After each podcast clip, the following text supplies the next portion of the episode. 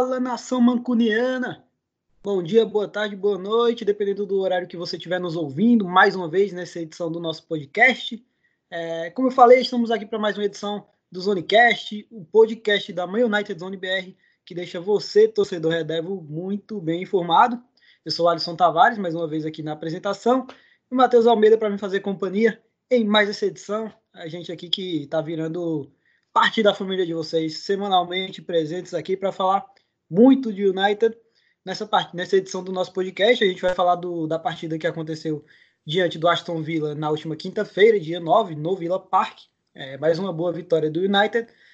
Mas vou passar a bola para o Matheus. Matheus, dá um salve pro pessoal aí para a gente começar a falar desse jogo contra o Villa, Bruno Fernandes, vamos falar da Europa League. A gente tem muita coisa para falar hoje. Mas eu vou passar a bola para você, Matheus, dar um salve para a galera e que a gente possa fazer mais uma edição muito bacana do podcast. Fala Alisson, fala nação. É um prazer estar falando com vocês mais uma, mais uma vez para mais um podcast. Espero que vocês estejam curtindo o nosso projeto. A gente tem bastante coisa para falar hoje, mais uma vitória do United bem importante. A gente vai falar de alguns pontos durante o jogo aí, que altos e baixos. A gente vai falar de Europa League, vamos falar de Bruno Fernandes, claro, Greenwood, Vamos falar também de algumas notícias que saíram hoje sobre janela de transferências e tudo mais. Então hoje é um podcast que a gente tem bastante conteúdo para vocês. É, e essa partida contra o Vila foi um pouco diferente, né, Matheus? Das, das rodadas passadas. É, o United acabou no começo do jogo sofrendo um pouco. É, no começo, não. Em boa parte do primeiro tempo, o United sofreu um bocado com o Vila. O Vila está desesperado para fugir do rebaixamento. Mas para poder iniciar é, o debate sobre essa partida, vou passar como de praxe né, a escalação dos dois times. É, o Aston Villa que foi a campo com o Pep Reina, aquele famoso Pep Reina interminável, é, com o Consa, com House, com Mings, Taylor, Elgazi, Douglas, Luiz, McGinn, é, Trezeguet, Jack Grealish e Samata no ataque. E o United foi a campo repetindo a mesma escalação dos últimos jogos, né? Parece ser o time que o Solskjaer é, define como o titular mesmo, o ideal do United nessa boa fase do time. Foi a campo com DG, Wan-Bissaka, Lindelof, Harry Maguire, Luke Shaw, Pogba, Matite, Bruno Fernandes, Greenwood, Rashford e Marcial. Já está na ponta da língua do torcedor essa escalação, né, Matheus?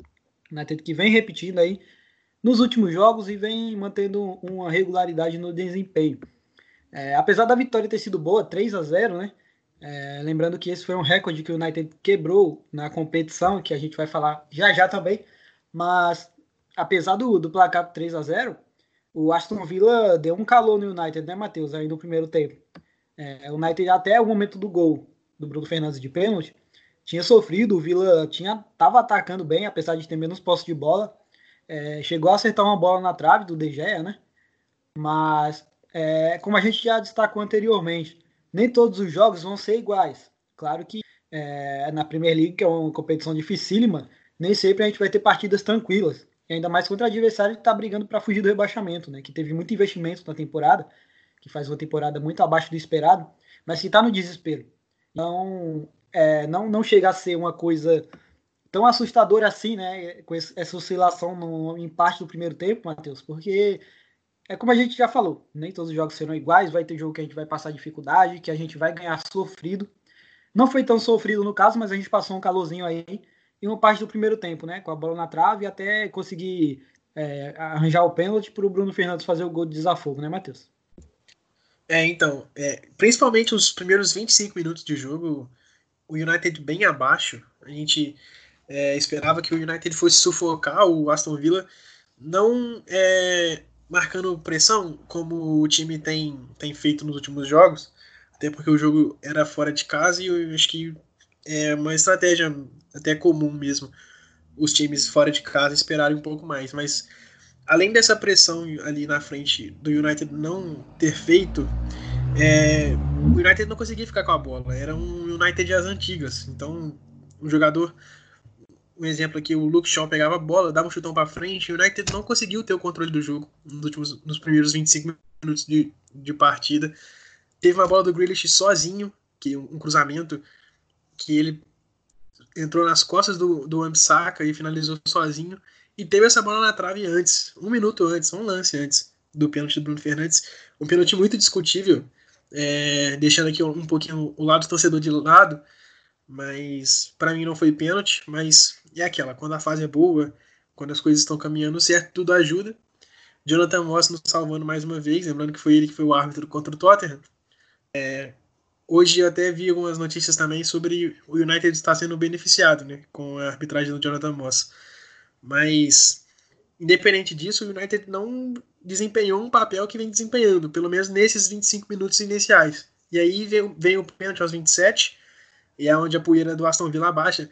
E uma coisa que a gente vinha, já vem percebendo, para quem assiste um pouco mais de Premier League, não só os jogos do United, é, o Aston Villa toma um gol, sai perdendo, é o time que se entrega. Então, o pênalti e o gol do Bruno Fernandes fez com que o jogo mudasse, obviamente, isso é natural, mas principalmente porque o Aston Villa baixou o ritmo, meio que desanimou dentro do jogo, e aí o United conseguiu dar uma controlada, o United conseguiu tro trocar mais passes, mas mesmo assim, até o final do primeiro tempo ali, ainda tomou um calorzinho do Aston Villa, até 40, 42, e aí sai o gol do, do, do Greenwood no contra-ataque, foi um contra-ataque até, de tanto que o Aston Villa pressionou no final do primeiro tempo para empatar, o United acabou fazendo gol no contra-ataque. Mas é, essa observação é importante, você ter falado sobre nem todos os jogos o United vai jogar na mesma intensidade, porque é difícil. A gente está falando aqui todos os podcasts, são jogos de 3 em 3 dias, os jogadores não vão aguentar uma intensidade tão grande como tem sendo. E o Aston Villa, no primeiro tempo, eu achei que até merecia ter saído com a vitória no primeiro tempo, pelo, por tudo que fez, né? Fez, criou mais que o United, mas é um, é um time que não tem muito repertório, muito cruzamento na área, não tem muita jogada individual, não tem uma, uma troca de passe, uma jogada envolvente. Isso ajudou o United. Acho que um time mais qualificado, não precisa nem ser um Liverpool, um Manchester City, se fosse um Wolverhampton, um Southampton que está crescendo na, na competição, talvez o United sairia para o intervalo perdendo, porque foi questão mesmo do Aston Villa não aproveitar as oportunidades e aí é, a boa fase acabou ajudando o Manchester United, que fez 2 a 0 foi para o intervalo mais tranquilo. É, o Villa acabou perdendo confiança né, com, com, o, com o gol sofrido, apesar de, como você falou, até os 42 mais ou menos ainda ter dado calor. Mas é, aconteceu a mesma coisa no jogo passado da equipe do, do Aston Villa contra o Liverpool. É, o Liverpool estava meio tranquilo, né? Infelizmente foi campeão. E o Villa estava jogando bem, estava pressionando, criando oportunidades até que levou um gol. E aí, quando sofreu o gol, o time desanimou total e não teve força para reação. É uma coisa que eu acho um pouco estranha nesse time do Vila, porque não defensivamente, mas no meio campo para frente é até um time interessante. É, acho que é bem mal treinado pelo Jim Smith. É, de, defensivamente é muito fraco, mas ofensivo do meio campo para frente tem um time até interessante. É, o McGuinn, o Douglas Luiz, o Trezeguet, o próprio Grealish. Não, não time ruim, não deveria estar brigando onde está. Mas eles acabaram perdendo confiança né, com, com, com o gol. Mas é uma coisa que a gente tem que, tem que falar do United também, é que em partidas, como você falou, é, foi porque o Vila não aproveitou as oportunidades.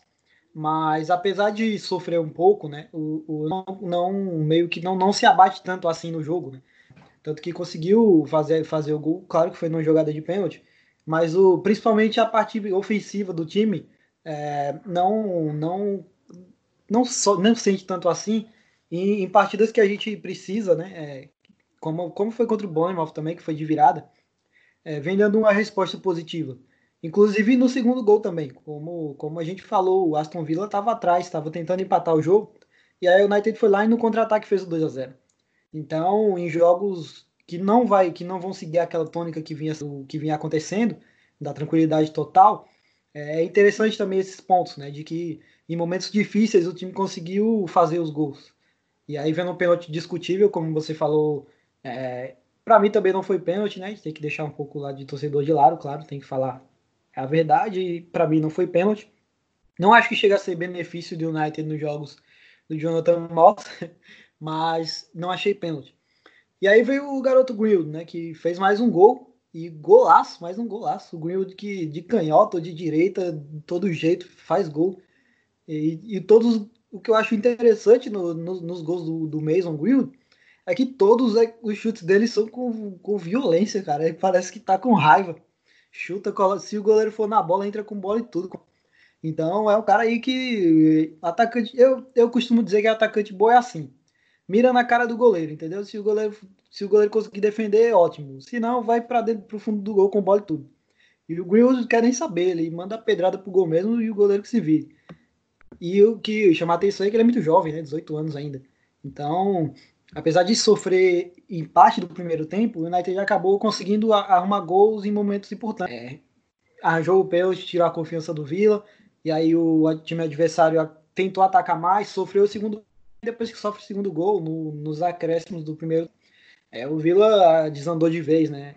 É, aí não, o time já está na zona de rebaixamento, não consegue vencer os jogos, e aí acaba sofrendo 2 a 0 contra um time que vem muito bem, é, é meio que natural o, o, o desânimo acontecer, né? É, a gente sabe que é muito difícil a fase de um time que briga contra o rebaixamento.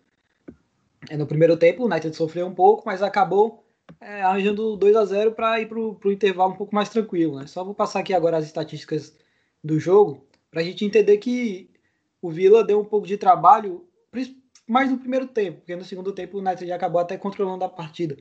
Mas foram 10 finalizações do Aston Villa, sendo boa parte do primeiro tempo.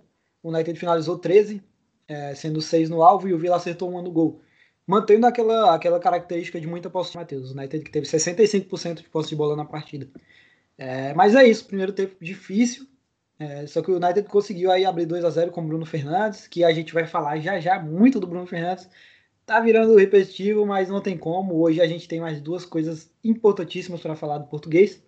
É, e do Mason Greenwood fazendo gol mais uma vez.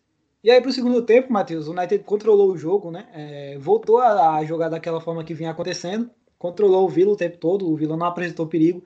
Inclusive, poderia ter sido um placar mais elástico pela segunda etapa. É, segundo tempo, aí, aos 58 minutos, o Pogba fez o 3 a 0 com uma jogada que com certeza foi ensaiada, né? A batida de escanteio perfeita do Bruno Fernandes. E aí o Pogba fazendo um golaço.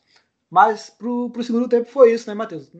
No primeiro tempo, é, foi como a gente falou, e no segundo tempo foi dessa forma, né? O United controlou mais e conseguiu fazer o terceiro gol é, relativamente cedo, né? Aos 58 minutos, um golaço do Pogba com assistência do Bruno Fernandes. É, então, só para fechar aqui rapidinho sobre o primeiro tempo também, a gente falou sobre isso no jogo contra o Bournemouth, que os gols saíram em momentos importantes. E nesse jogo também os gols saírem em momentos importantes. Nos momentos em que o Aston Villa crescia mais no jogo, igual eu citei aqui, que o primeiro gol sai um minuto depois de uma bola na trave do Aston Villa, o segundo gol também sai no momento, já era final do primeiro tempo, mas o Aston Villa já estava sufocando ali, tinha um escanteio a favor, era um contra-ataque, né? Então, é, os gols do United nessa partida, principalmente no primeiro tempo, saíram em momentos importantes. Isso, é, isso também des, des, desestrutura o adversário que está pressionando e aí no contra-ataque vai lá e toma um gol. Isso também é um fator importante dentro do jogo. É, no segundo tempo a gente não tem muita coisa para falar.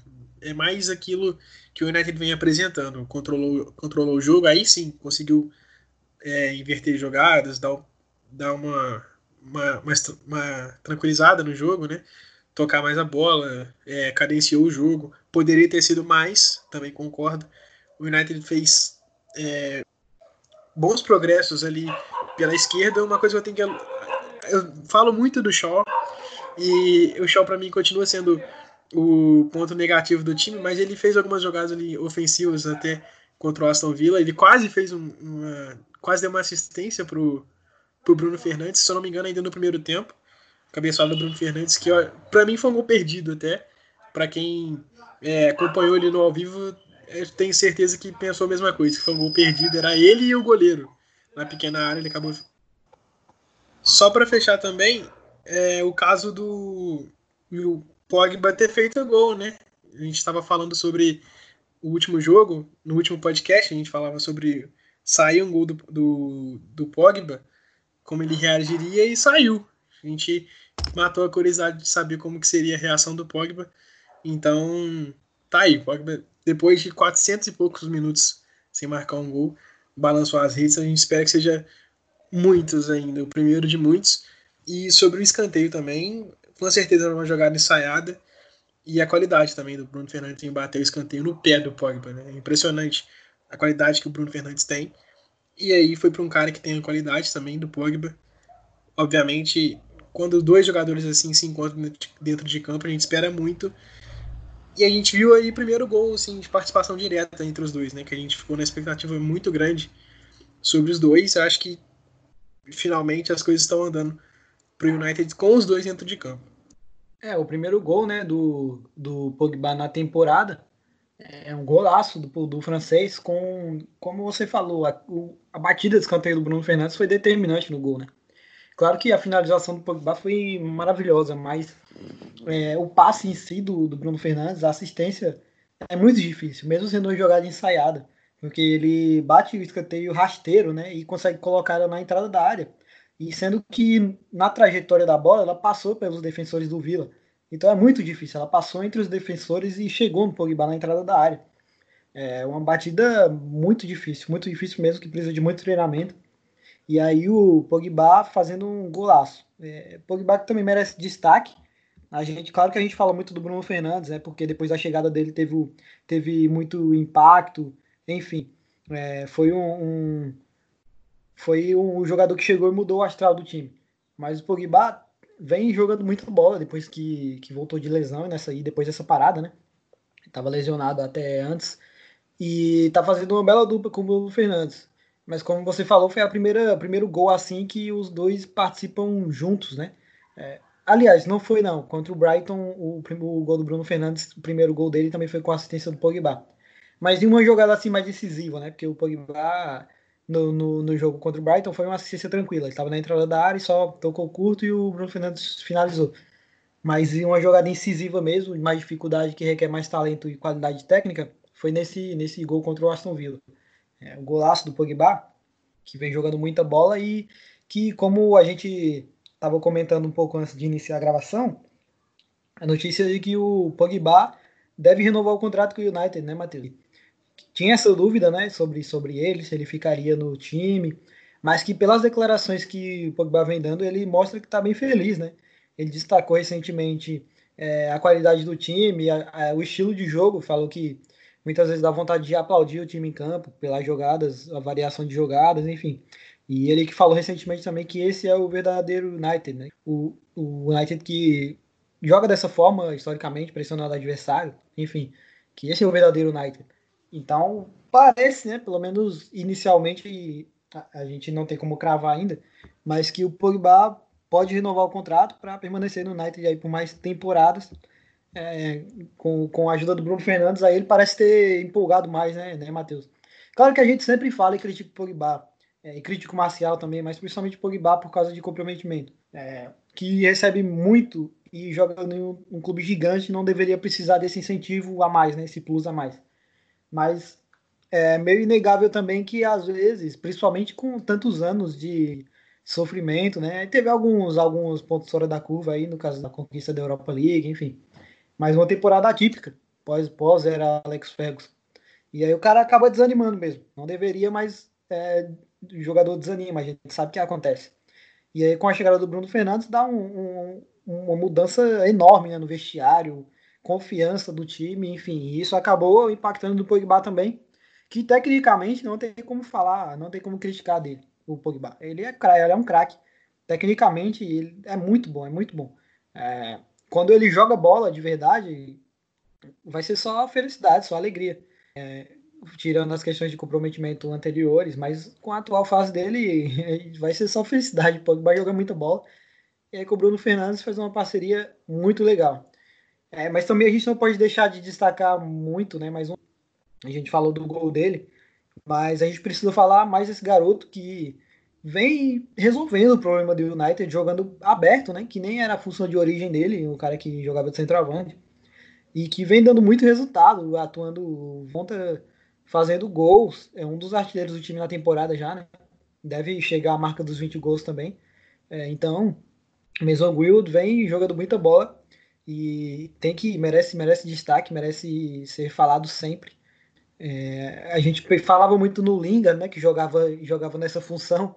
A gente sofria um pouco com isso, porque no começo da temporada o Linga jogava ainda por ali, aí depois é, primeiro o Daniel James começou bem, aí caiu de produção, depois o Linga começou a jogar. E aí a gente ficava sofrendo sofrendo com isso, né? Que o Daniel James, apesar de ser um bom jogador, caiu de produção. E ninguém merece ver o Liga em campo. Então, o Mason Greenwood foi uma solução caseira, né? Que o Solskjaer conseguiu achar para corrigir agora de imediato, enquanto não consegue contratar outro jogador. Então, além de tudo, ele foi uma adaptação que o Solskjaer acabou arrumando aí no elenco. Então, ele merece ser destacado, né, Matheus? O Greenwood. E aí, logo, já já a gente vai também falar do, do Bruno Fernandes no, nos prêmios individuais que ele venceu hoje pela, pela Premier. É, então, sobre o Pogba, essa informação sobre a renovação, não, não saiu é, valores e duração, né? O tempo o Pogba vai renovar com o United, mas a notícia que saiu hoje é por um veículo muito importante e até com bastante credibilidade, que é o Sky Sports. Sky Sports foi quem noticiou que o Pogba já iniciou as conversas de negociação e que ele estaria muito satisfeito com o United. É, ele teria também sentido que reconquistou a confiança do Solskjaer e isso é importante também. Ele demonstra uma vontade de querer ficar no clube. Então, ficando, eu acho que vai, vai ser aquilo que a gente vem discutindo em, alguma, em alguns podcasts, né? É, ele ficando vai ser um grande reforço, vai ser uma grande é, ajuda, porque é um cara que joga muito com a bola no pé, a gente não tem nem ti. O nosso problema com o Pogba mesmo é aquela questão da vontade, do querer, se ele quer mesmo jogar, se ele quer mesmo participar de um jogo. Às vezes a gente já viu o Pogba meio largado, dar as costas para a bola. Então, é, nossa preocupação com o Pogba é só essa, porque com a bola no pé, tecnicamente, é um cara sem palavras. Agora, sobre. É, a gente estava falando sobre o número de gols, né? 18. A gente falou no podcast passado que o Rashford tinha chegado a 20 e que há muito tempo o United não conseguia um jogador inglês que chegasse a 20 gols na temporada. Pelo visto, vai ter mais um. O Greenwood vai ser mais um cara que vai chegar aos 20 gols na temporada. É... E ponto para o Solskjaer também, porque, igual você falou, é uma adaptação. O Greenwood não é um cara que começou a carreira jogando pela beirada, principalmente pela direita. Ele já entrava em alguns jogos, mas nunca entrava ali é, pela direita. Hoje é o dono da posição. A gente falou também lá no primeiro podcast sobre o Daniel James. No primeiro e no segundo a gente falava sobre uma escalação ideal e a gente falou que o James era, era o cara da posição no momento. E aí um podcast depois, um jogo depois, as coisas já mudaram e estrela pro Solskjaer, ponto para ele. E quando o cara tá iluminado também, não, não tem quem pare, não tem ninguém que coloque o cara na reserva. Tá jogando muito, ele é um grande finalizador, finaliza como poucos. Já foi sai, saiu várias vezes uma comparação dele com o Van Persie, lembra muito no estilo de jogo, né, finalização. Eu acho que era isso que, um, que o United também precisava. Já tinha o Rashford, que tem essas caras, mas nem, nem sempre o Rashford sozinho conseguia dar, dar conta. Às vezes não estava bem no jogo, né, e se esperava muito do Marcial, mas o Marcial também agora está engrenando, mas a gente também sempre fala daquela preguiça, daquela parece que não tem vontade. E o Greenwood não, é um cara que vem da base, tem o um time no, ali na, na alma, no sangue. Ele sabe o que o United representa. Então, é, cara, é mais um, um, Bruno Fernandes ali que a gente falou também, que é um cara que é, é um jogador, um torcedor dentro de campo. O Greenwood com certeza é um cara assim. E qualidade técnica também que ele tem é espetacular. Pela idade que ele tem, é espetacular. Ainda vai evoluir muito. A gente fica na expectativa dessa evolução dele que essas coisas que estão acontecendo com ele, gols e assistências, bons jogos, não parem por aqui. É um cara que vai evoluir muito. Se ficar no United, então, é, é um daqueles caras que vão entrar aí para a história do clube, porque é uma ascensão meteórica mesmo. Para que um jogador de 18 anos fazer o que ele faz, e são, jogos, são gols importantes, não são gols ali quando o jogo já está 3, 4 a 0. São jogos em que o United está tendo dificuldade, como por exemplo contra o Bournemouth, e contra agora o Aston Villa mesmo, no, no primeiro tempo, que o United praticamente mata o jogo com, com o gol dele, né? Então é um cara que tem, tem personalidade, tem aquele drible que vai para cima, chama o adversário para dançar. Então é um cara importantíssimo para o United hoje. Nem parece que é o mesmo United que a gente falava já na virada aí da, na retomada da temporada no, na, no quesito é, os 11 iniciais, porque a gente falava muito sobre o Fred, o McTominay e o Daniel James. Hoje, esses 11 iniciais também que a gente coloca é, como ideal, e é o ideal mesmo, que o Solskjaer tem, escal, tem, tem escalado no começo do jogo. Parece que é outro United, a gente não consegue entender o que, que o Solskjaer fez. Óbvio que tem a chegada do Bruno Fernandes ali também, que fez com que o time é, tivesse um astral diferente, mas alguma coisa também tem os méritos do Solskjaer, porque ele mexeu no time de alguma maneira, de um jogo para o outro, praticamente, que mudou o time. Obviamente, essa, também essa evolução do time vem de trás, a gente já vinha elogiando um pouco o Solskjaer, mas essa evolução do time com ele, com esse essa mudança, ficou mais clara ainda depois aí da pausa da pandemia, que a gente falou também na volta, né? A variação de, de táticas, de movimentação do time, e o cara tirar um zagueiro e botar um atacante, a gente falou sobre isso, a gente deu os créditos, créditos totais para ele, então é, além do que vem acontecendo em campo, boa fase de vários jogadores, a gente tem que destacar o Solskjaer também, não sei se é, é o braço a torcer na hora certa ou hora errada, eu até vi uma discussão ontem, do, depois do jogo, do pessoal da ESPN falando o que, que vai acontecer com o Solskjaer se ele não conseguir ir para a Liga dos Campeões. Eu acho hoje que é o momento de parar um pouco com essa conversa e deixar o cara trabalhar mesmo, porque acho que já teve momentos piores para ele sair, não saiu, então o time agora apresenta uma evolução muito grande. Ele tem que ficar e dar continuidade no trabalho, porque ele vai ter a ajuda de grandes jogadores como o Bruno Fernandes, o Pogba ficando, Greenwood crescendo, o Rashford chamando a responsabilidade.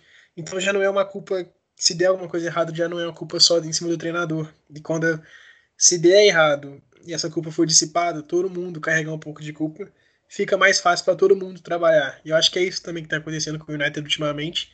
Não tem aquela pressão em cima de uma pessoa só, em cima só do treinador. Tá todo mundo unido, todo mundo jogando, todo mundo se ajudando e sem dar resultado em campo.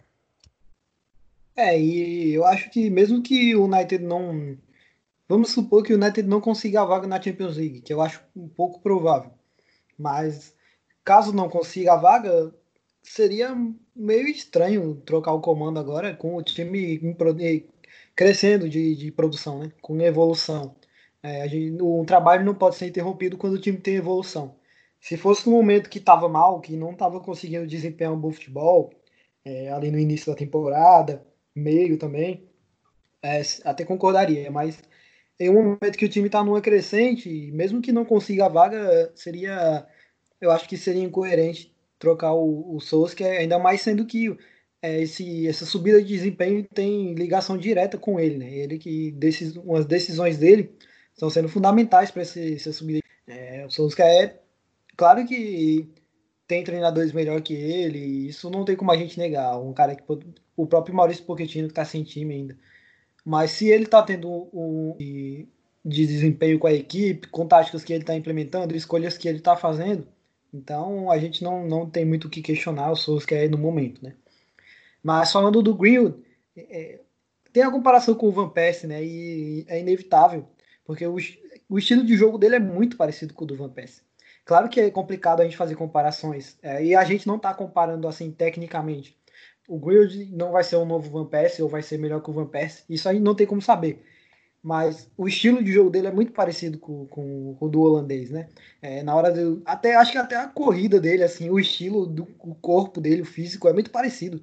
Na hora que ele puxa a bola para dentro ou para fora, como ele fez contra o Vila, né? Que finalizou. Quando ele faz essa jogada é muito parecido. Então, a, pelo estilo, fica meio inevitável a comparação. Mas claro que a gente tem que ter muita calma com o Will, um garoto, 18 anos ainda, que tem tudo para evoluir e dar muitas alegrias para o torcedor Red Devil, mas que a gente tem que ter muita calma. Além de tudo, ele é um garoto. É, e uma questão do, do Greenwood, que é, a gente falou de reforços, né, que o time que a gente chegava a próxima temporada. Eu até falei, a gente estava comentando sobre, sobre depois da partida contra o Vila ontem no, nos nossos grupos, né? E aí eu destaquei que o United tem que ver bem a questão de reforços é, para a próxima temporada para não acabar deixando uma joia como essa de lado, né? Porque é, tem fala-se muito no, no Jadon Sancho, que obviamente não tem como a gente questionar uma possível contratação do Sancho, mas é, vendo em questão de elenco no geral, o United tem que começar a tomar cuidado para nas contratações que serão feitas para não desperdiçar um jogador como ele. Né? O Igalo teve o empréstimo renovado recentemente, merecidamente, mas se em a longo prazo a gente começar a pensar de que com a possível contratação do Sancho é, e com o Marcial jogando, fazendo gols, é, tem que tem que uma saída do Igalo não seria não seria considerada muito ruim, né? Apesar de merecer, claro. Mas a gente tem que começar a cuidar dos jogadores da nossa base que está resolvendo o problema. O Williams está resolvendo o problema que a gente tinha, muito em função, claro, do Souza que escalou ele ali na função. Então, é, que o Grade possa se desenvolver, ter espaço no elenco para poder. Mas sobre a partida contra o Vila, é isso, né, Matheus? Acho que a gente tocou nos pontos principais. É, o United conseguiu sofrer um pouco, mas conseguiu fazer o 2 a 0 ali no primeiro tempo e no segundo tempo administrou mais, fez o 3 a 0 quase fez o 4, né, com um chute no travessão do Marcial, logo em sequência do terceiro gol. É, chegou a fazer o quarto gol com o Rashford, em uma bela jogada com o chute de fora da área, mas o gol foi anulado porque o Pogba estava impedido e acabou atrapalhando o Pepe Reina no movimento. É, mas foi isso, o United no segundo tempo administrou, é, conseguiu uma boa vitória, né, é, Matheus, para seguir colado ali na briga pela Champions League. É, mas contra essa partida, os pontos que eu destaco são esses. É, vou passar a bola para você, para você poder falar um pouco mais também sobre, sobre finalizar esse tópico. É, uma, uma, boa partida do United, mais uma vitória por 3 a 0 é, Só lembrando que a gente não pode deixar passar, o United quebrou um recorde na, na competição, né, na Premier League. É o primeiro time a vencer quatro jogos seguidos com três gols de diferença ou mais. Né? É a primeira vez que isso acontece. O United que venceu o Brighton por 3 a 0 venceu o Bournemouth por 5 a 2 o Villa por 3 a 0 e o Sheffield por 3 a 0 Então, são quatro jogos seguidos aí que o United vence partidas com três gols de diferença, né, Matheus? É, é um dado bem legal para quem gosta de dados estatísticos, é um dado bem legal e quando é do nosso time, assim, a gente fica até mais orgulhoso, né? Um outro dado importante também, e eu achei esse bem legal, a gente falava agora sobre, é, sobre valorizar os jogadores da base e tomar cuidado com as contratações. Desde 1937, o Manchester United tem, tem pelo menos um jogador relacionado é, para as partidas de liga. Não para todos os jogos, assim, Liga dos Campeões, mas para as partidas de liga inglesa. Desde 1937, o Manchester United tem pelo menos um jogador relacionado para o jogo. Isso é bem legal, isso mostra também o quanto que a base do Manchester United é importante é um, é um marco histórico para o time, né? A gente vê grandes jogadores que vieram da base, que fizeram um grande trabalho com a camisa do United. Então é um dado bem legal também. Eu fiquei assim espantado quando eu vi, mas é se a gente for colocar na ponta do lápis aí quantos jogos o United jogou na, na liga desde 1937 e se a gente for colocar também em perspectiva que jogadores da base nem sempre têm é, essa ascensão, por exemplo, igual tem o Greenwood, alguns jogadores demoram para engrenar, outros nem engrenam, outros vão embora. Então é um dado bem, bem legal mesmo. É, mostra que o Manchester United tem uma história maravilhosa também, não é só dentro de campo é, bons e maus resultados, né?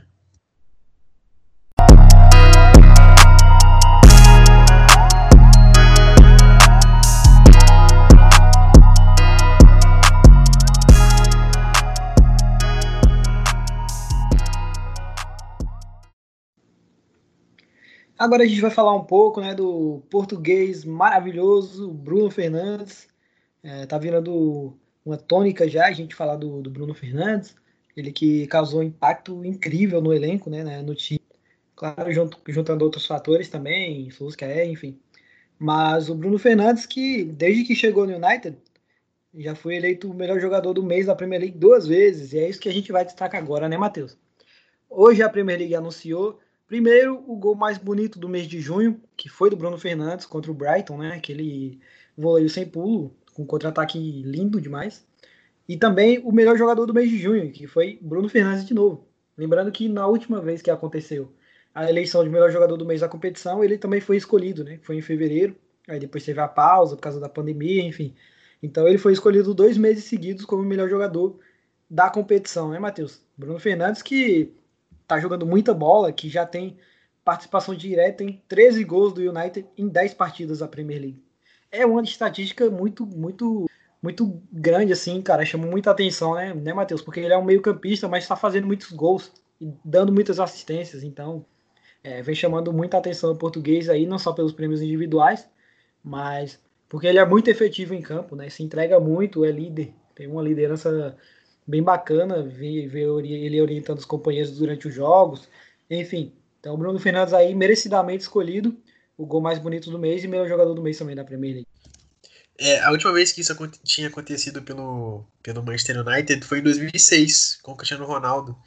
A última vez que o Manchester United conseguiu emplacar dois jogadores é, seguidos, o mesmo jogador duas vezes seguido, melhor jogador do mês, foi o Cristiano Ronaldo em 2006. Então, o impacto que o Bruno Fernandes tem é impressionante. É um cara muito participativo. A gente vê que ele procura o jogo, né? Ele toca, toca e já, já vira opção.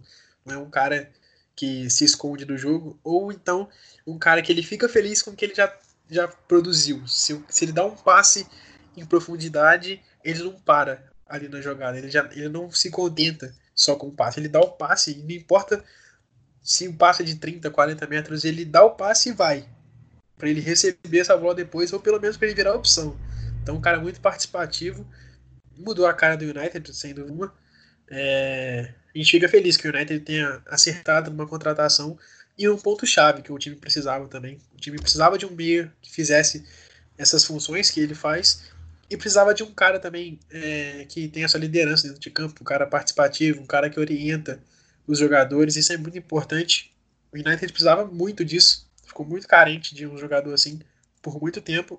Hoje não, hoje a gente olha para o Bruno Fernandes, ele é a referência do time. Eu acho que ele até é mais capitão que o Maguire, por exemplo. Mas isso aí é, é discutível. O Maguire a gente tem aquela mística também do zagueiro, o cara de mal, ser o cara, ser o cara que carrega a faixa. Mas o Bruno Fernandes, ele é, assim, não diria mais capitão. Talvez eu tenha me colocado errado. Mas ele é mais. Como é que eu vou dizer? Ele é mais importante para o time, não falando só taticamente e na qualidade técnica, mas ele é mais importante na organização do time. Isso é, isso é nítido. A gente vê, a gente comentou sobre isso no último podcast, que ele orienta o companheiro, ele gesticula o tempo todo, então ele é um cara, ele é o maior líder que o time tem hoje dentro de campo. É, o United acertou em cheio na contratação do Bruno Fernandes, né? Eu que, até quando surgiram as especulações, enfim, eu falava nos nossos grupos lá que eu não colocava muita fé nele, não vou ser hipócrita e mentir aqui, né? Não colocava muita fé, porque acompanhei o Bruno Fernandes é, na Itália, Sampdoria, Udinese, e apesar dele ser bom jogador, eu não conseguia enxergar muita coisa a mais nele. Ele era um bom jogador, mas é, ficava nisso. E aí ele foi para o Sporting, né, que é a Liga Portuguesa é uma liga muito interessante para jogar, o jogador evoluir. A gente vê isso com jogadores brasileiros, né, com Casemiro, principalmente, Alex Telles. Então, o Campeonato Português é muito interessante para isso. E aí o Bruno Fernandes aproveitou muito bem a oportunidade no Sporting. É, evoluiu muito, é, dando assistência, fazendo gols. Então, é, foi uma contratação em cheio aí do United. E eu destaco também isso que você falou. Ele é um cara que tem uma liderança em campo, assim, que a gente observa até mais do que o próprio Maguire. Porque ele, ele indica para os companheiros a melhor jogada, ele está o tempo todo gesticulando, é, além da influência, claro. Então, claro que o, tem essa questão é dos zagueiros, a faixa de capitão, é uma coisa meio histórica, né? Geralmente os zagueiros, essa questão da liderança. Mas em campo a gente vê que o Bruno Fernandes é um líder muito, muito bom, né? Muito que consegue tirar o melhor dos companheiros. E como você falou, também tem isso. E dá uma jogada de uma jogada incisiva, um longo. E aí logo em sequência ele já está ali de novo, recebe a bola para criar outra jogada. Então ele é para os companheiros. Então é muito efetivo, né? Ele cria muitas oportunidades de passos curtos, passes longos, encontrando uma jogada ali que passa entre os, os defensores do, do, time rival. Então é merecidíssimo aí a escolha do jogador do mês da Premier League. A gente acredito que ele ainda vai receber outros aí na, nas próximas temporadas. Nessa pode ser que não, porque já está próximo de finalizar. Mas nas outras é um cara que, que, que tem tudo aí para receber vários, vários prêmios individuais ainda de, até como líder de assistência, né? É, nessa não tem como mais, porque ele chegou já no meio da temporada, mas nas próximas, quem sabe aí ele não se torna o, o jogador que deu mais assistência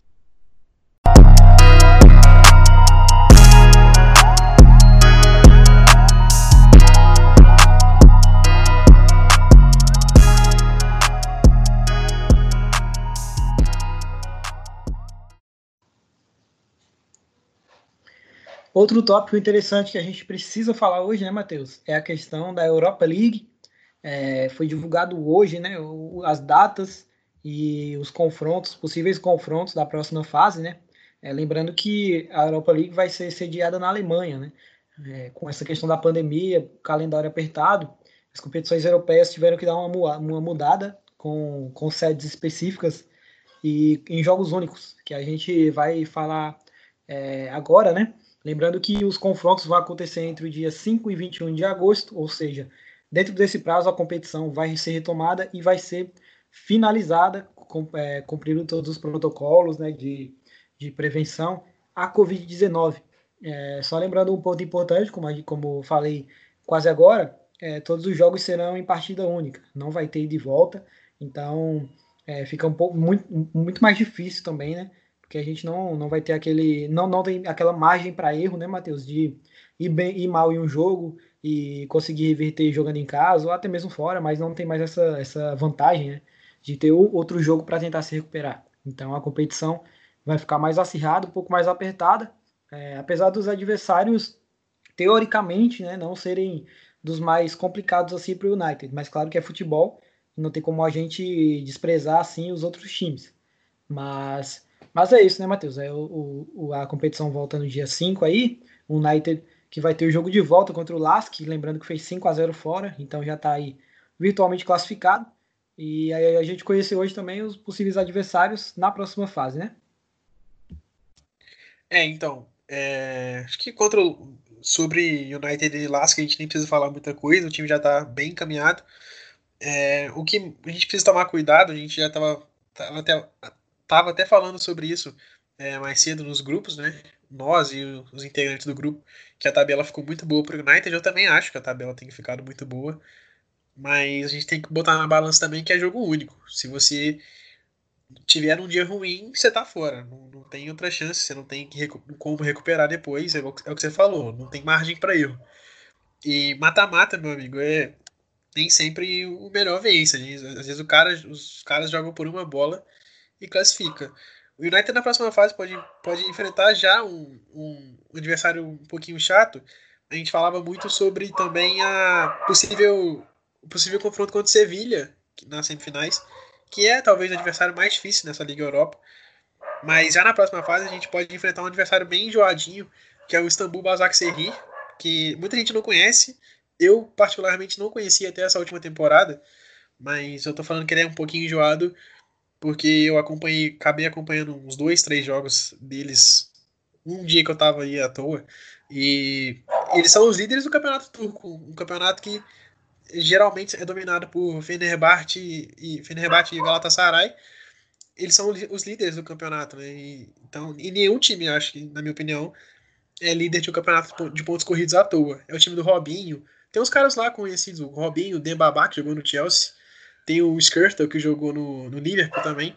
É um time ajeitado, é um time bem treinado. Não é um time bom, assim, tecnicamente, mas é um time que, é, se tiver num dia bom, o United não tiver naquele melhor dia inspirado, praticamente pode dar um nono United e mandar o United, mandar o United para casa.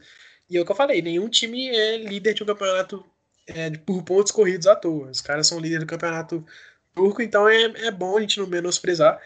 Mas em condições normais, o United é, é franco favorito, não só para passar deles, mas para ser o campeão.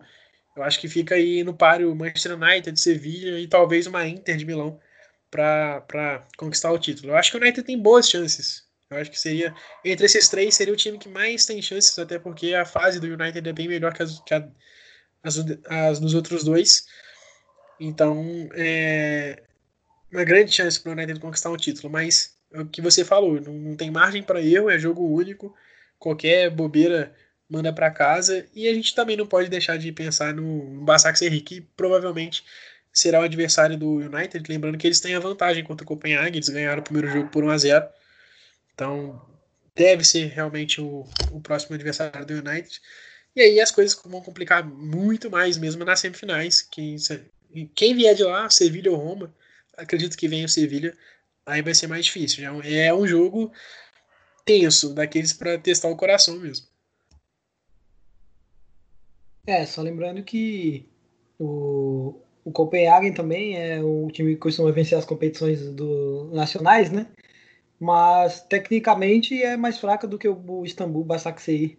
E como você falou, o, apesar de não ser um, um, dos, um, grande time tecnicamente, tem alguns bons jogadores, né? O brasileiro Robinho, como você já destacou, o Skrtel, o Dembabá. Então é em um jogo único pode ser perigoso, né? O United em um vacilo aí acabar sofrendo gol. Mas para essa competição, os, os, times que eu acho que podem atrapalhar mais é, tem o Sevilha, claro, como você falou, mas ainda não é o time que eu acho que pode incomodar mais. É, pela camisa, claro que tem a questão da Inter de Milão, né? É um grande time disputando a competição. É, então eu acho que além do Sevilha, a própria Inter e o Wolverhampton são os times que podem é, atrapalhar a vida do United aí na competição. É, lembrando que é, a Roma dificilmente né, vai, vai conseguir a classificação contra o Sevilha. É, então, o Sevilha faz uma boa temporada também na, na Espanha. E tem a, a questão do histórico, né, recente com o, o, o que o Sevilla conseguiu vencer a Europa League seguidamente, enfim. Mas eu acho que desses adversários que eu destaquei, a Inter de Milão, o Wolverhampton e o Sevilla, o que pode dar mais trabalho é o Wolverhampton mesmo. É, um, uma equipe arrumadinha, muito bem, bem, bem fechada com o Nuno de Espírito Santo. A gente já comentou outras vezes em outros podcasts, né? Vem desde a Championship aí, comandando o time. Então, dos três, eu acho que o que pode incomodar mais é o Wolverhampton, mas com a Inter de Milão tendo o peso da camisa na competição. É, mas é isso, Matheus. É, United que pode encarar Copenhague ou Istambul, mas e já está virtualmente classificado né, contra o Lask. Eu acredito que na partida de volta é, o Solskjaer deve colocar a campo aí um time misto, reserva. Acho que nem misto, todo reserva mesmo, porque 5 a 0 no placar, né?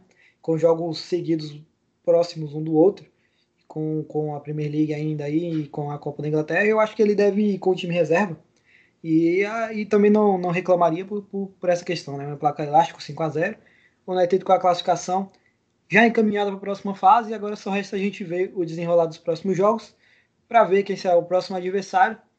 Mas é uma grande chance do United conseguir um título que dá a vaga para a Champions League, né? Além de, de brigar por ela pelo, pela Premier League, tem também a Europa League que pode dar essa classificação direta. Então, esses são os adversários mais complicados que eu acredito que podem dificultar um pouco o United nessa competição específica.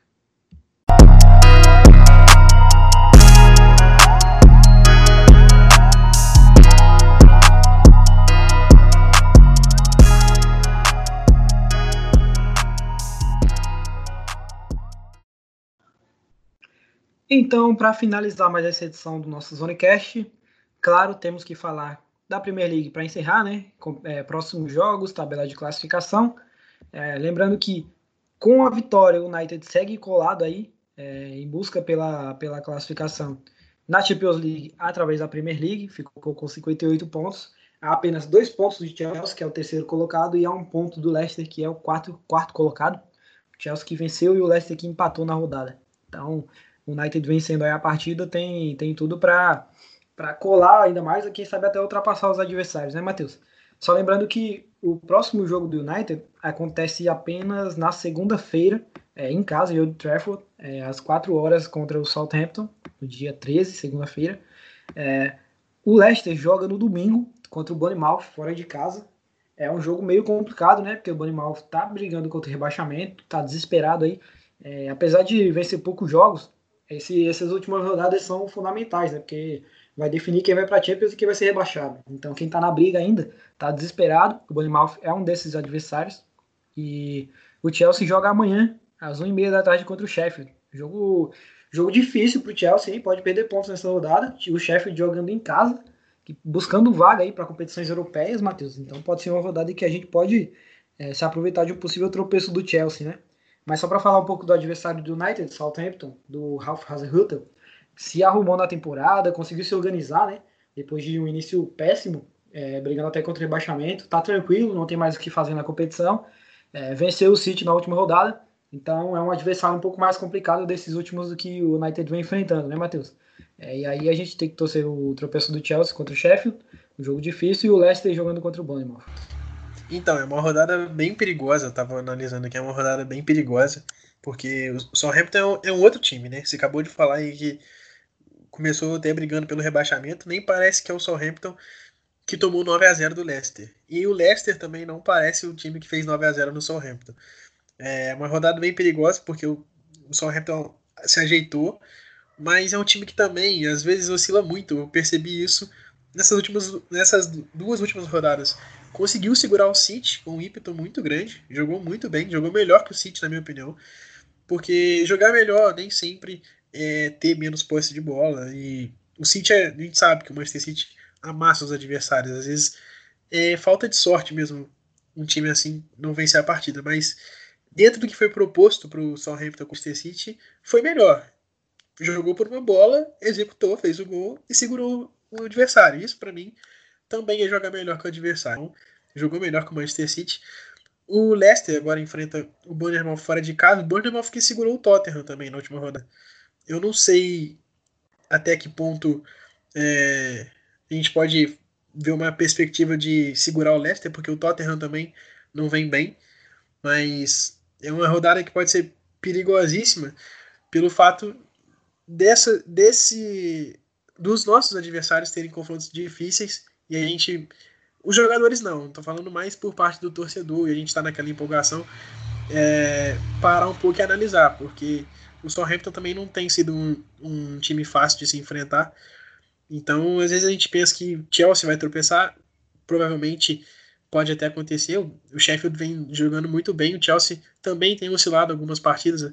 Se não é o William do Chelsea hoje, nesse final de temporada, eu não acredito nem que o Chelsea estaria brigando na nossa frente.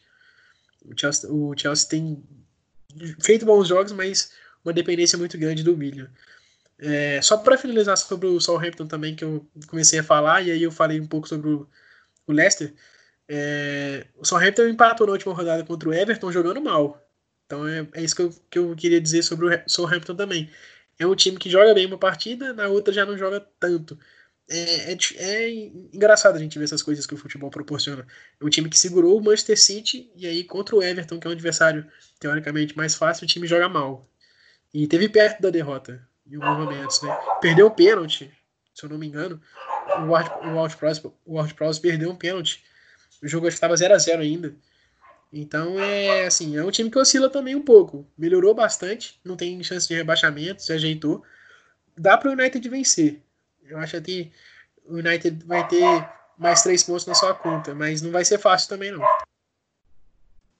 É, eu acho que essa rodada é muito decisiva pro, pro desenrolar da temporada aí, pro final da competição, porque o Southampton, ele é um time que, como você falou, vem oscilando, e, claro, venceu o City, mas o United vai jogar em casa, claro tem a atenção de questão de não ter torcida, enfim, mais é, mais é em Old Trafford, né, e precisando vencer, então, principalmente. É, destaco aí o Danny Ings, né, um dos artilheiros do campeonato, já tem 18 gols, então é a arma perigosa aí do Southampton para tentar vencer o United. Mas é uma rodada que pode decidir o campeonato, porque o Bournemouth é, chegou a fazer dois gols contra o Tottenham, né? Foi um jogo bem polêmico, dois gols anulados do Bournemouth. Então pode ser que indique alguma possível reação aí nessas últimas rodadas, né? E o Leicester caindo de produção também. Então a gente pode ser que a gente consiga entrar na zona de classificação é, já com, com nessa rodada, né? O Chelsea que joga contra o Sheffield fora de casa. O Sheffield que é um adversário complicado, bem arrumado defensivamente. Então, é, essa rodada pode ser muito, muito interessante, né, Matheus? Para o restante da temporada, você falou aí, falou bem, mas são adversários difíceis. É, os, os, três, os três times têm adversários difíceis, mas o Sheffield joga em casa e o Bournemouth joga em casa também. E dos três que estão brigando, o United é o único que joga em casa. Então, é, pode ser um fator decisivo aí para a classificação ao encerrar dessa rodada. Sim, o Southampton, é, que a gente falou, é um time que joga bem. A gente falou do crescimento do time na temporada. Mas é um time que oscila muito também. Então, é, é aí que o United pode se aproveitar. Né? Joga em casa, é aquela mesma coisa que a gente fez contra o Sheffield, que era um adversário até mais difícil que o Southampton, a gente esperava que seria um jogo mais difícil. Jogou em casa, mandou no jogo e foi fácil, 3 a 0 um 3 a 0 que a gente nem esperava até. Então, o United tem que se aproveitar disso também, viver, se aproveitar da boa fase, obviamente, das qualidades técnicas que tem, que são maiores que a do Southampton, e aproveitar também que o próprio Southampton às vezes dá essa oscilada, mesmo jogando bem, então eu acredito que o United vai sair com os três pontos, sim. Eu acredito que ou Chelsea ou Sheffield vai tropeçar. Desculpa, o Chelsea ou o Leicester vai tropeçar nessa rodada. Não sei se os dois tropeçam, mas eu acho que pelo menos um aí, principalmente o Chelsea, tem uma chance maior. O Sheffield, no último jogo, jogou até melhor que o Wolverhampton também, na minha opinião. Fez um gol no último minuto, praticamente, é, brigando aí por uma vaga na Liga Europa. Então, é, são todo, todo mundo brigando por alguma coisa, menos o próprio Southampton. É outro fator também, mais um ponto que o United pode se agarrar e jogar um pouco mais tranquilo. É, e só para destacar é, um, um, ingrediente a mais aí, de que pode, pode ajudar o United, é que o Sheffield está na sétima colocação, um ponto só atrás do Wolverhampton. Então ele está brigando diretamente pela vaga na Europa League, né? E o Wolverhampton tem um jogo bem difícil nessa rodada. O Wolves, a equipe do Espírito Santo, vai jogar contra o Everton. É em casa, mas é contra o Everton, é um jogo complicado. Que o Sheffield, é, vencendo o jogo aí, né? Pode ultrapassar o, o, os Lobos. Então, é, além de tudo, tem esse ingrediente a mais aí. O Sheffield buscando uma vaga em competição europeia, é, podendo, podendo ultrapassar o Wolverhampton na rodada. Então a gente pode ver aí, né, como já falei, ao final dessa rodada, o United na, na zona de classificação da, da Champions League. Eu também acredito que é, que é bem provável de acontecer. É, claro, contando que o United vai vencer o jogo, mas é bem provável de acontecer que pelo menos um dos dois tropece, né, o Chelsea ou o Leicester. É, eu acho bem provável que o United consiga ingressar aí nos quatro primeiros ainda nessa rodada. Só para finalizar, vamos fazer aquele, aqueles palpites clássicos e vamos responder aqui duas perguntas que mandaram para as pessoas que fazem parte do nosso, dos nossos grupos de WhatsApp. É, primeiro foi a questão de uma pergunta do, do Willican, é um cara que fala bastante com a gente no grupo, e ele perguntou se a gente considera esse United o melhor desde a saída do Alex Ferguson. Olha, se falar em questão de desempenho, sim, claro, com certeza, não tem nenhuma dúvida. É, fica aquela, aquela, aquele, aquela interrogação, porque com o José Mourinho, United conseguiu vencer a Europa League. Né? Então, por questão de título, não seria, mas para mim é o melhor United pós-Ferguson, o melhor tecnicamente e o melhor em desempenho. Bruno Fernandes e Pogba aí com um meio-campo muito, muito bom tecnicamente. É, para mim, sim, é o melhor United pós Alex Ferguson. Eu vou passar para você, Matheus, e antes já vou falar meu palpite para o jogo contra o Setor. É, aposto em 2 a 0 para o United aí, uma vitória sem levar gols de novo e quem sabe entrar na zona de classificação. Mas é isso, Matheus, você responde a pergunta do Willican. Eu já vou falar logo a outra aqui também para eu passar para você falar sobre as duas.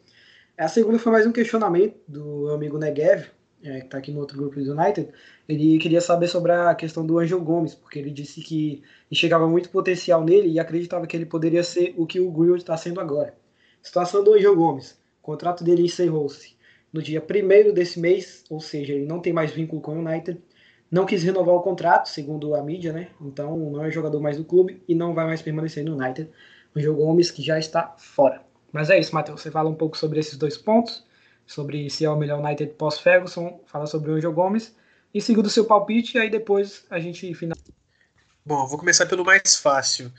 É... O Angel Gomes, pra, na minha visão, ele não era esse, cara que todo mundo esperava. Eu esperava mais um pouco do Chong, para ser bem sincero. Hoje eu até me arrependo de falar isso, mas é verdade. Eu esperava mais o Chong, o Angel, o Angel Gomes desses que cresceram e subiram ali para os profissionais apesar de ter uma mídia assim já em volta dele, mesmo jovem, era um cara que eu não esperava muito. Tá fora do clube, é, então não tem muito o que falar. Eu particularmente não não não via tanto esse potencial. Para mim seria mais um, um, jogador que talvez despontaria e não conseguiria não, não conseguiria dar uma sequência boa. Então é, é, isso sobre o Angel Gomes. Mas a pergunta foi boa porque muita gente não conhece e quem conhece também tinha expectativa sobre isso, né? É, sobre a pergunta do Willican, é uma pergunta um pouco difícil, às vezes é, pode parecer muito fácil de, de responder. Eu acho que dentro de campo, sim. Dentro de campo é o melhor United que a gente tem visto. Mas é, se a gente for analisar a peça, por exemplo, eu acho que ficou abaixo aquele United de 14, 15, mas no papel eu acho que aquele United era um pouco melhor. Tinha o Di Maria que vinha de uma grandes, de grandes temporadas no Real Madrid. Tinha a contratação do André Herrera, que hoje não sei se faz tanta falta, mas foi um cara muito importante no United em toda a sua passagem. É, teve o Falcão Garcia, te, aí tinha, já tinha algumas, algumas peças boas no elenco, como Van Persie, Wayne Rooney. É, acho que faltava um pouquinho de defesa naquele time. Então, é, são dois pontos para se analisar. Né? Em campo, talvez esse, esse, seja o melhor United que a gente tem visto. É, no papel, talvez aquele de 2013 14 é, seja um pouco melhor. Eu acho que esse, além de em campo ser melhor, ele, ele é mais equilibrado. A gente não vê tanta necessidade, por exemplo, de arrumar uma defesa como a gente via naquela, naquele time de 2013, 2014, 2015, perdão. Que era uma zaga que tinha Marcos Rojo, Phil Jones, Smalling. Então era um time que tinha uma é, necessidade maior de, de arrumar uma defesa. Mas acho que se a gente for analisar e, e colocar tudo na balança, eu acho que esses dois times seriam os melhores. Mas em campo, obviamente, é esse, sem dúvida nenhuma. Meu palpite para o jogo é 2 a 1 Eu vou de 2 a 1 dessa vez. O Danny Ings está numa fase espetacular, então eu vou de 2 a 1 É, só lembrando que para mim é o melhor United, é, tanto tecnicamente como em campo, justamente por isso que você falou, pelo, pelo, pelo equilíbrio. O United 14 15 era muito bom com o meio, meio campo com o Schwasteiger, com o Ander Herrera, com o Schneiderlin é, com o Falcão Garcia no ataque, de Maria, Van Persie. Só que algum, muitos desses jogadores ficaram muito mais no nome, né? Que o Di Maria não jogou bem no United. Só alguns jogos. É, o Falcão Garcia não jogou nada e a nossa defesa era fraca. Então, é, eu acho que esse United é mais equilibrado e por isso é melhor do que aquele, aquele da temporada 14-15. A gente vê os jogos de zagueiros mais seguros até, vê um meio campo muito técnico e um ataque que vem resolvendo fazer muitos gols. Então, por essa questão, é, acredito que seja o melhor. Por desempenho, acho que não tem muito que debater, né? Com certeza. É, claro que teve com o José Mourinho, a gente teve é, até bons resultados, né? Como o título da Europa League, o vice-campeonato da Premier League. Mas só que no desempenho em campo, é, sempre a gente sempre passou raiva, né? Sempre deixava a desejar. Então eu acho que pelo desempenho é, é o melhor United sim que a gente teve pós era Alex Ferguson. É, para esse podcast é isso, a gente falou muita coisa, falou muito sobre o jogo contra o Vila, Europa League, Bruno Fernandes, falamos sobre a tabela de classificação, próximos jogos da rodada. Não se esqueçam o jogo do United na segunda-feira diante do Southampton. Chelsea já joga amanhã contra o Sheffield e o Bournemouth enfrenta o Leicester no domingo. Então, desde amanhã a gente já tem que ficar bem ligado nessa rodada, né? Porque quem sabe contra o tropeço do Chelsea aí, o United é, já entra motiv mais motivado ainda na segunda. Eu acho que esse é um ponto importante dessa rodada, né? A gente jogar depois dos, dos dois adversários, porque aí é, já vai sabendo o resultado, né? Quem sabe com um tropeço aí de um dos dois ou de ambos, é, entra mais motivado ainda pro jogo contra o Southampton.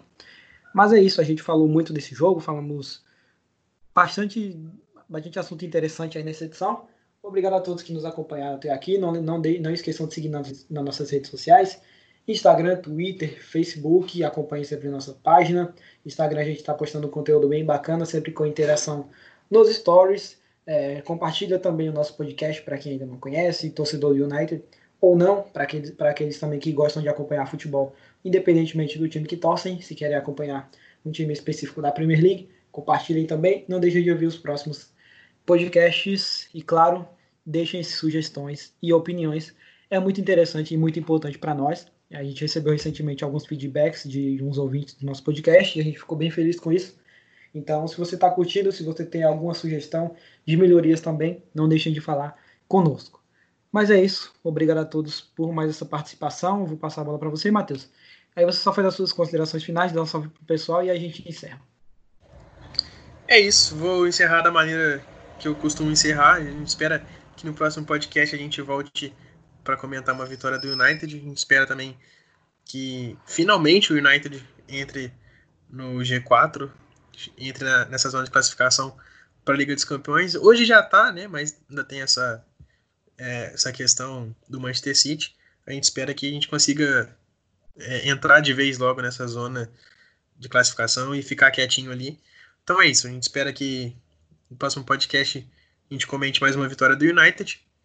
E sigam a gente nas redes sociais, igual o Alisson falou, a gente está tendo bastante feedback lá. Isso é importante para a gente, para a gente poder continuar, para a gente poder também melhorar alguma coisa, alguma que a gente deixa passar.